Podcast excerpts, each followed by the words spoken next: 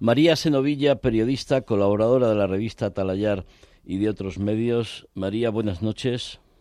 Muy buenas noches, Javier. ¿Dónde, dónde estás hoy?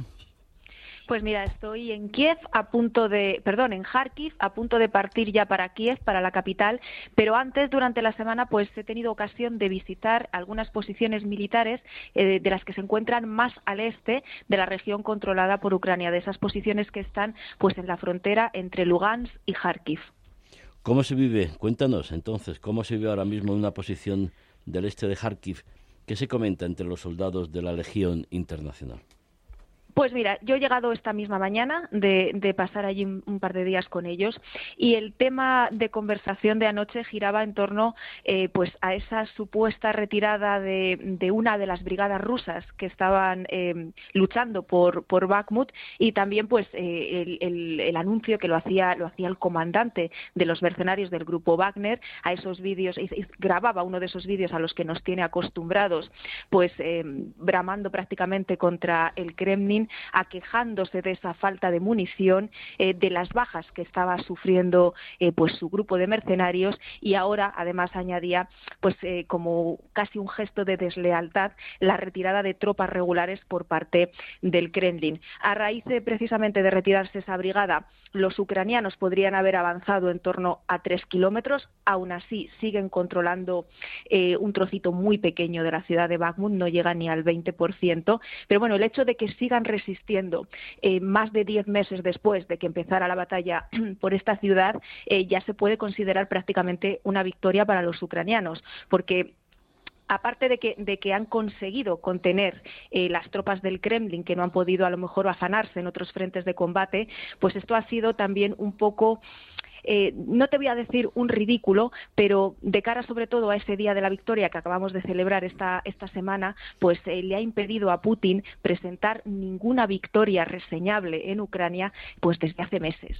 Bueno, me estás dejando entender que la moral de las tropas rusas eh, no está por las nubes y que además creo que es el tema de conversación en muchos lugares de allí, en, en las zonas de Ucrania donde te estás moviendo.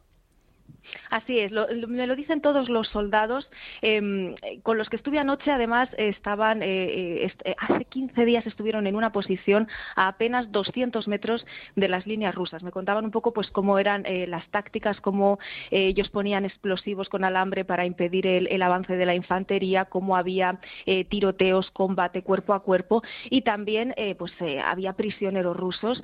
Y bueno, pues decían que aparte de que la preparación es nefasta, probablemente muchos de esos prisioneros son de las últimas movilizaciones forzosas que se han hecho en Rusia y es gente que ni tiene moral ni tiene, o sea, no tiene más que moral, no tiene motivación personal para estar en Ucrania luchando. a ellos no se les ha perdido sin ánimos, no se les ha perdido nada aquí. Y aparte, pues el, entrenamiento no debe de ser eh, lo mejor del mundo. Y tú imagínate lanzar a hombres eh, movilizados forzosamente, mal entrenados, pertrechados de aquella manera y que encima no tienen ningún motivo personal para estar luchando aquí. Yo creo que ese es eh, uno de los motivos por los que Rusia no ha conseguido hacer avances en estos últimos meses, pues más allá de que estemos instalados en una guerra de posiciones y de frentes estáticos, pero es que no se han podido arrogar eh, ninguna sola localidad ya, ni pequeña ni mediana que hayan logrado conquistar. Oye, eh, ¿Los ucranianos juegan al despiste o están esperando que lleguen ya los misiles británicos Storm Shadows que les permitirían bueno, llegar a centros de mando en la retaguardia rusa. ¿Qué pasa con la cacareada contraofensiva? Bueno, Zelensky ahora pide, pide más tiempo porque necesita más armas para evitar el cuantioso número de bajas que podría producirse con esta contraofensiva. Pues yo creo precisamente que el que juega al despiste es Zelensky, porque es lo que ha hecho antes de lanzar otras contraofensivas que hemos tenido ocasión de ver a lo largo de estos últimos 14 meses. Eh, mira, me contaban em, altos mandos de, de las brigadas con las que he podido estar que la orden para iniciar esa contraofensiva se va a dar 48 horas antes.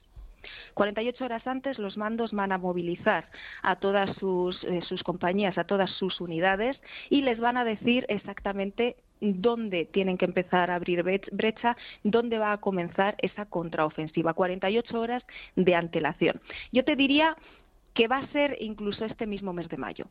Porque em, sí que es verdad que bueno que todavía quedan, creo que, eran unos 90 Leopard 1 por llegar, eh, ahora van a recibir estos misiles de, largo alcance, queda todavía parte de, ese armamento prometido por Occidente, pero ya ha llegado la mayor parte. Ya han llegado también, y esto es muy importante, Javier, los 20.000 efectivos que se han formado o fuera de Ucrania o en la frontera de Ucrania, pero eh, con protocolos OTAN y con esos eh, formadores eh, pues que les han enseñado otras tácticas para que puedan tomar ventaja en esta contraofensiva.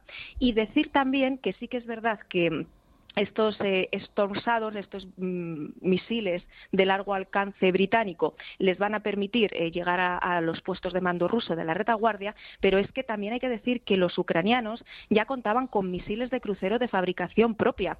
Eh, eran los famosos Neptuno, que fueron los que utilizaron, por ejemplo, para hundir el buque insignia de la Armada rusa, el Moscú. lo hundieron frente a las costas de Odessa, recordarás, en abril del año pasado. Y fue con misiles de largo alcance de fabricación propia. Es decir, aparte del material, del armamento que está enviando Occidente, Ucrania eh, tiene algo de producción propia y también remanentes guardados de, estos 14 meses ya de conflicto armado. Y yo diría que desde 2014 tanto Rusia como Ucrania están preparando eh, esta guerra, con lo cual ese tipo de armamento está siendo, bueno, producto no de la improvisación en este año y medio, sino de tiempo anterior. Desde luego. Lo que pasa que sí que es verdad también pues que ha habido muchísimo desgaste. Porque, bueno, cada vez que salían las cifras de la cantidad de misiles, la cantidad de proyectiles que disparaba Rusia, muchísimo más elevada que la que ha disparado Ucrania, pues eh, te hace pensar que es que por mucha producción que hagan en, en, como se dijo, ¿no? que Rusia puso todas sus fábricas de armamento a trabajar 24 horas al día en tres turnos desde que empezó la invasión a gran escala, pero es que aunque estén eh, trabajando 24 horas al día, yo creo que no dan abasto a producir la cantidad que están gastando.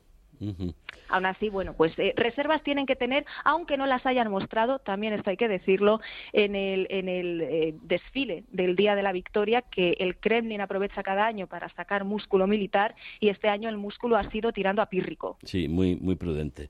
María Senovilla, que está camino de Kiev porque María Senovilla vuelve estos días a España porque el viernes eh, el jurado pues va a decidir en Segovia quién gana el premio Cirilo Rodríguez y una de las tres finalistas además con, con muchísimo mérito es María Senovilla y esperemos que, que sea la vencedora aunque los otros dos compañeros finalistas también tienen muchísimos, muchísimos méritos. Son Óscar Mijallo y Miguel Ángel de la Fuente, los dos de, de, Televisión Española. María, que tengas un buen viaje y nos vemos dentro de pocos días.